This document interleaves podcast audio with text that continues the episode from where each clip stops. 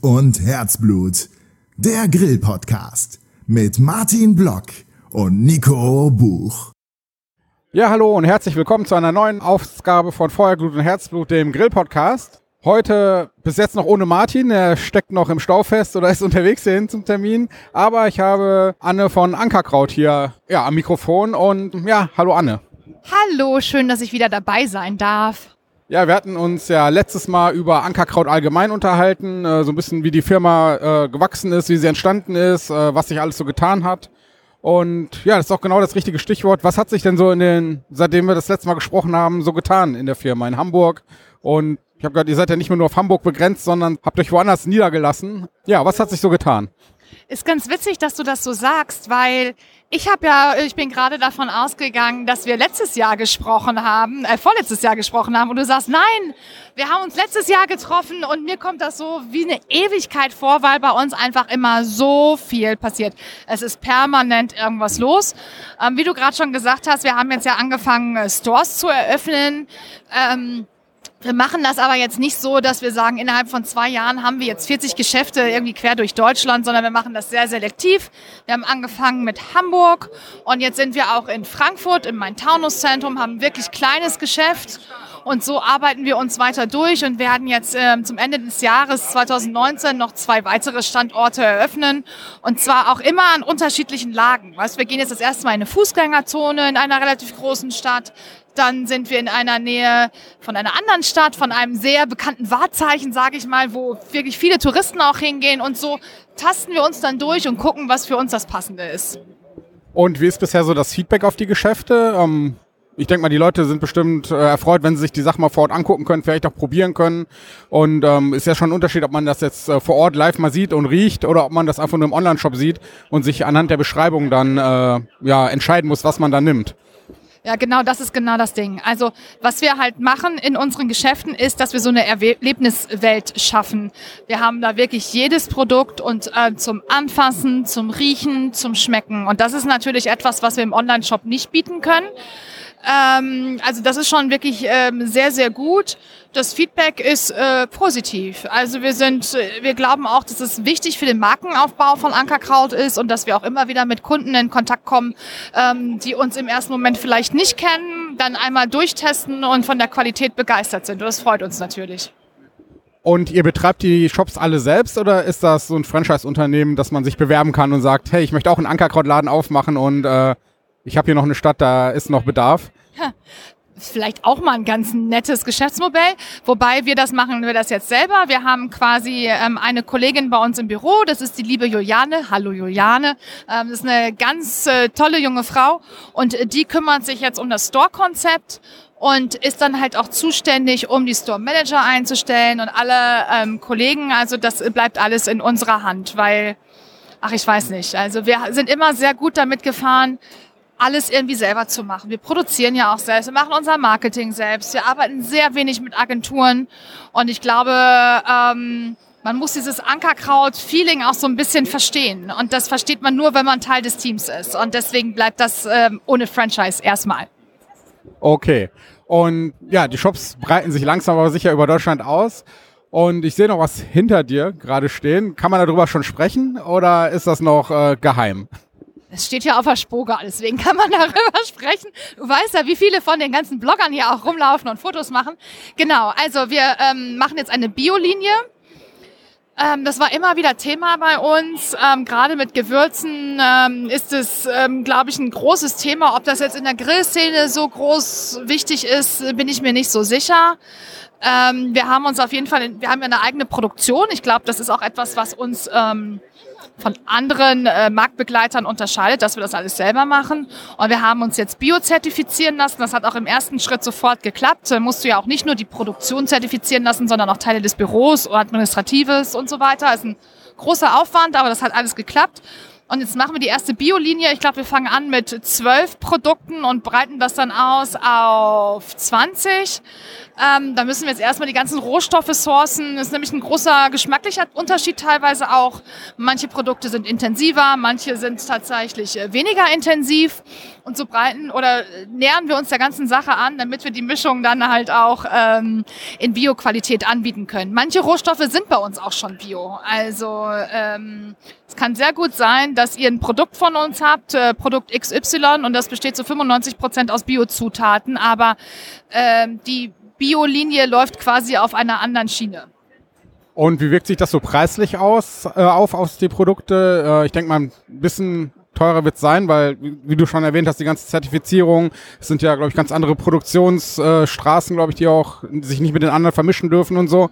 Äh, wie wirkt sich das ungefähr aus, wenn ich jetzt sehe, so zum Beispiel Paprika oder das kann ich noch gar nicht sagen, weil wir jetzt gerade, also wir sind jetzt durch den Zertifizierungsprozess. Wir haben definiert, welche Produkte wir zusätzlich in der Biolinie anbieten wollen. Wir sind aber noch nicht bei dem Sourcing letztendlich angekommen. Also die Produkte wird es geben ab Quartal 1 2020. Und jetzt probieren wir uns quasi durch, du hast gerade gesagt Paprika, durch alle Paprika-Bio-Gewürze durch, bis wir das gefunden haben, was unserem Geschmack letztendlich am, am nächsten kommt. Aber die Preise werden wahrscheinlich ein bisschen höher liegen. Aber ich gehe jetzt nicht äh, davon aus, dass das Ganze dann 50 Prozent mehr kostet oder so, weil das, das passt ja auch einfach nicht zu uns. Okay, und was ja auch jedes Jahr wieder Thema ist, quasi pünktlich zu Weihnachten oder schon viele Wochen oder Monate vor Weihnachten ist natürlich auch wieder der Adventskalender. Äh, Habe ich äh, bei euch schon äh, auf Facebook gesehen, dass das wieder äh, jetzt gerade losgeht. Und was können die Kunden denn diesmal erwarten? Ich glaube, es ist nochmal einer dazugekommen, wenn ich es richtig gesehen habe. Also Adventskalender jeder, der mich kennt, weiß, ich brenne für Weihnachten. Ja, ich war ja auch schon mal auf der Christmas World Messe. Das ist in der zweiten Januarwoche in äh, Frankfurt. Da bist du gerade mit dem Thema Weihnachten fertig, fährst auf die Christmas World und bist wieder mitten im Weihnachtsfeeling. Und ähm, wir waren die ersten auf dem deutschen Markt, die einen Gewürz-Adventskalender auf den Markt gebracht haben. Und inzwischen ist das Ganze so weit expandiert, dass wir jetzt vier Stück haben. Wir haben unseren Deluxe-Kalender muss man sagen, wirklich streng limitiert, wirklich für den wahren Ankerkraut-Fan. Ja, da sind auch Sachen drin, wo wahrscheinlich du und ich irgendwie sagen würden, oh Mann, ob ich das jetzt wirklich brauche, weiß ich nicht. Aber da ist auch so Merch-Sachen, äh, Artikel drin, die es sonst einfach nicht anders geben wird. Dann haben wir den Premium-Adventskalender mit zwölf Gläsern und zwölf Tüten. Noch immer neun Mischungen. Ne? Ähm, und dann haben wir jetzt ein Barbecue und ein Kochen. Und der Kochen ist dazu gekommen. Also Barbecue und Kochen besteht aus so Testtüten. Das ist wirklich ganz praktisch. Sieht's wie so eine Art Testpaket quasi. Also wenn du gar nicht weißt, oh, was soll ich mir denn jetzt alles von Ankerkraut kaufen, dann schenkst du deiner Freundin zum Beispiel den Kochen Adventskalender und dann kann sie sich einmal quer durch die Ankerkrautwelt kochen, ähm, mit schönen Türchen, hübsch verpackt und ähm, quasi testen. Und ich glaube, das ist schon ein ganz, ganz gutes Konzept. Zumal, wenn du jetzt mal guckst, Adventskalender ist ja in jeglicher Branche ein Riesenthema. Es gibt ja Adventskalender, da glaubst du gar nicht, dass es davon Adventskalender überhaupt gibt. Ich habe jetzt auch gerade der Sophie von Petromax gesagt, sie soll noch mal einen Adventskalender machen. Da wissen sie nicht so genau, wie sie das verpacken sollen. Aber es ist echt, echt ein riesen, riesen, riesen Thema und auch immer schön, weil das sehr emotionsgeladen ist. Weißt du, alles, was irgendwie in Richtung Weihnachten und so zu tun hat, ist sehr emotional und das finde ich total schön, wenn man da auch schöne Geschichten erzählen kann. Ja, das ist bei mir auch noch so. Ich bin jetzt schon Runde 40 und ich freue mich immer noch wie ein kleines Kind, wenn ich einen Adventskalender habe, selbst wenn es nur so ein einfach ist für einen Euro mit Schokolade drin. Und äh, ich habe ja auch gesehen, es hat der Adventskalender bei euch eine ganz schöne Entwicklung durchgemacht. Ich hatte, ich glaube, einer den, den allerersten, wo es einfach nur diese Tüten war mit der Schnur und den Wäscheklammern. Und äh, mittlerweile ist es ja wirklich so ein richtiger Adventskalender, den man irgendwo hinhängt oder hinstellt und äh, dann ein Türchen nach dem anderen schön aufmacht. Genau. Also den ganz großen bitte nicht hängen, weil der wiegt acht Kilo. Da musst du schon wirklich einen ordentlichen Bolzen in die in die Wand hauen. Aber ja, das natürlich, wenn man wenn man anfängt, macht man das alles natürlich im kleinen Rahmen. Und äh, finde ich schön zu hören, dass du einen der ersten hattest. Das waren wirklich so Tütchen, so ein bisschen do it yourself. Ne? Da musste man die Tütchen noch selber befüllen. Wir haben nur die Aufkleber drauf gemacht. Da ist am Anfang auch ganz viel schiefgegangen. Es gab Leute, die haben ähm, dann nur 23 Tüten geliefert bekommen oder auch mal 26. Da wusstest du, oh, irgendjemand anders hat zwei zu viel oder so. Ähm, aber so professionalisiert man sich dann halt auf seinem ähm, Weg irgendwie. Ne? Das muss ja auch alles machbar sein. Und am Anfang haben wir, glaube ich, glaube, die erste Auflage des Adventskalenders waren 200 Stück und die haben wir in meinem Wohnzimmer damals irgendwie gepackt und da haben sie die Pakete, 200 Pakete im Wohnzimmer, stellt euch das nicht zu klein vor, das stapelt sich bis unter die Decke. Und da hatte ich auch noch zwei wirklich Krabbelkinder zu Hause. Das war immer so ein schwieriges Unterfangen. Und inzwischen ist es natürlich Gott sei Dank nicht mehr in meinem Wohnzimmer zu Hause. Ja, das, kennt man ja, wenn man bei eBay mal irgendwas verkauft und hat fünf, sechs Sachen, die man gleichzeitig zur Post bringt, dann ist das halbe Wohnzimmer schon voll. Und ja, und ja, ansonsten gibt es sonst noch irgendwelche Neuigkeiten? Jetzt, wir hatten die Bio-Zertifizierung, dann äh, dass ein, zwei Läden aufgemacht haben und noch ein paar dazukommen. Und ansonsten gibt es noch irgendwie Merchandising vielleicht noch? Irgendwie hat sich da was getan, weil ich habe gesehen, zum Beispiel diese Cap, die ist ja immer noch sehr beliebt, die es mal vor einiger Zeit gab. Da taucht ja auf der Facebook-Seite immer mal wieder Inserate auf, die die verkaufen oder Leute, die die suchen. Sonnencaps. Wir haben so 80s Revival Sonnencaps gemacht. Kennt ihr die? Gibt's aus den ganz schlechten Fitnessfilmen. Da haben die Frauen so eine orangenen Caps irgendwie auf. Sowas haben wir gemacht im Sommer mit Hashtag Ankerkrautliebe. Wir lassen uns da immer wieder was Neues einfallen. Gerade was so Merch-Sachen angeht. Wir haben auch jetzt ähm, ganz coole Hoodies. Die verkaufen wir tatsächlich nur in unseren Stores. Die haben ähm, unser Logo, also schwarz auf schwarz. Der Hoodie ist schwarz und dann ist ein schwarzer Druck mit dem Logo drauf. Und das sieht super cool aus, weil das halt nicht so plakativ ist. Weißt du, läufst nicht durch die Gegend und hast dann so ein riesengroßes weißes Ankerkrautzeichen, sondern es ist äh, schwarz und ist ein bisschen Understatement. Und das ist ja bei unserer Cap letztendlich auch so. Die ist ja auch schwarz auf schwarz und das sieht halt einfach richtig gut aus. So wie mein ehemaliger Arbeitskollege HP Baxter von Scooter sagte, mit dem ich ja viele Jahre immer unterwegs war, wenn wir bei so einer Fernsehshow waren, musste er immer einen Wimpel dabei haben. Und dann habe ich gesagt, was ist denn auf dem Wimpel drauf, HP? Dann hat er gesagt, Anne, ein weißer Adler auf weißem Untergrund. Und dann musste diese Fahne immer gehisst werden. Und jetzt mache ich nicht weiß auf weiß, sondern schwarz auf schwarz. Aber der Gag ist, man sieht tatsächlich was. Also es ist kein Gag-Gag. Okay, also ähm, online kriege ich ihn leider nicht. Muss ich schon äh, nach Hamburg oder Frankfurt. Genau. Den haben nur unsere Kollegen und den gibt es zu kaufen im Store. Der kostet allerdings auch 60 Euro. Ist auch wirklich, das ist ja das, was wir immer machen. Bei uns ist ja alles ähm, hochwertig. Du bekommst ja bei uns jetzt kein, äh, keine Ahnung, irgendwie wirklich schlechte Produktion von irgendwelchen T-Shirts oder so, sondern bei uns muss immer alles eine gewisse Qualität haben. Und somit sind auch die Hoodies hochwertig von einem Start-up produziert. Und dieses Start-up, warte, unser Vertriebsleiter Kevin, dessen Bruder hat dieses Klamotten-Startup und damit unterstützen wir quasi noch junge Gründer, weil wir selber wissen, wie schwer der Weg am Anfang ist und wie schön es ist, wenn einem jemand ein bisschen an die Hand nimmt und ein paar Aufträge zuschustert. Und gibt's ja auch in grillerfreundlichen Größen, so wie XXL oder so, weil äh die gibt es von XS bis 3XL. Okay, das passt ja auf jeden Fall eigentlich auch mir dann. ah, danke für das Kompliment. Nee. Ja, das, das wäre schön. nee, weil ich sehe oft, äh, man sieht tolle Sachen, gerade so aus dem Bereich so äh, Food und sowas, und dann ist das aber nur für also Zwerge, die dann bei XL aufhören und äh, das ja, war's dann. Weißt du, was das Problem ist bei diesen Klamotten, ne, ist ja die Lagerhaltung. Was legst du dir denn davon auf Lager? Weißt du, was ich meine? Das ist so, deswegen machen wir unsere T-Shirts, die machen wir on demand. Also wenn du irgendwas bestellst, dann wird das in dem Moment halt irgendwie gedruckt. Bei den Hoodies ist das jetzt ein bisschen anders. Da haben wir halt von XS bis äh, 3XL. Es gibt bestimmt auch jemand, der 5XL trägt. Das können wir jetzt aber nicht anbieten, weil unser Lieferant das einfach nicht anbietet. Aber ich sag dir, du passt da hunderttausendprozentig rein. Okay, das beruhigt mich. Gibt es dann auch neue Blogger-Gewürze oder sowas? Das ist ja immer ähm, so alle paar Monate sehe ich, gibt es irgendwas Neues. Ich war jetzt, muss ich zugeben, lange nicht mehr im Shop drin. Und das letzte war, glaube ich, Los Polos, was ich mir geholt habe. Ist gut, ne? Ja, ich weiß nicht, ist da, kommt da jetzt noch was raus oder? Ja, da kommt tatsächlich jetzt was. Ich bin da gar nicht mehr so involviert. Also was ich auf jeden Fall weiß, dass sie hat auch sehr lange gewartet, äh, dass äh, Gewürz von der Ricarda kommt. Kennst du die? Ja. Ja, wer kennt sie nicht? Hallo Ricarda. Genau, Ricardas Gewürz kommt. Ähm, ich glaube, dann kommt auch was von Björn Politowski, wenn er seine Rezepte mal abgegeben hat. Er macht was Wildes. Also da sind auf jeden Fall Sachen, die jetzt in den nächsten Wochen noch kommen. Das ist bei uns immer so, dass mit den Etiketten dauert. Das ist eigentlich das, was bei uns am allerlängsten dauert. Ist das Design, weil das nur eine Person machen kann. Die muss aber auch Adventskalender und alles andere sein. Also dann die Namen draufschreiben, das äh, Logo anpassen und dann der Druck der Etiketten. Ähm, das kommt und da ist auch für nächstes Jahr jetzt auch schon wieder ähm, was geplant. Ich habe jetzt mit ein paar Leuten hier auch auf der Spur äh, gesprochen und ein paar ganz gute Kontakte gemacht. Uh da ist was umgefallen. Ähm, also da kommt einiges und es kommen auf jeden Fall auch neue Gewürze in unserer Taste-Off-Reihe, weil wir ja ähm, quasi um die Welt reisen, um den Geschmack aus der Welt einzufangen. Und ähm, da kommt jetzt noch was aus Schweden, Menorca, ostfriesische Inseln. Waren wir auch. Glaub mal, auf den ostfriesischen Inseln gibt es super Essen und nicht nur Scholle und Krabben, sondern die kulinarische Welt. Wir haben uns durchs Watt gegessen. Tatsächlich, wir waren im Watt und haben Queller aus, das ist so ein, eine Alge oder irgendwie sowas.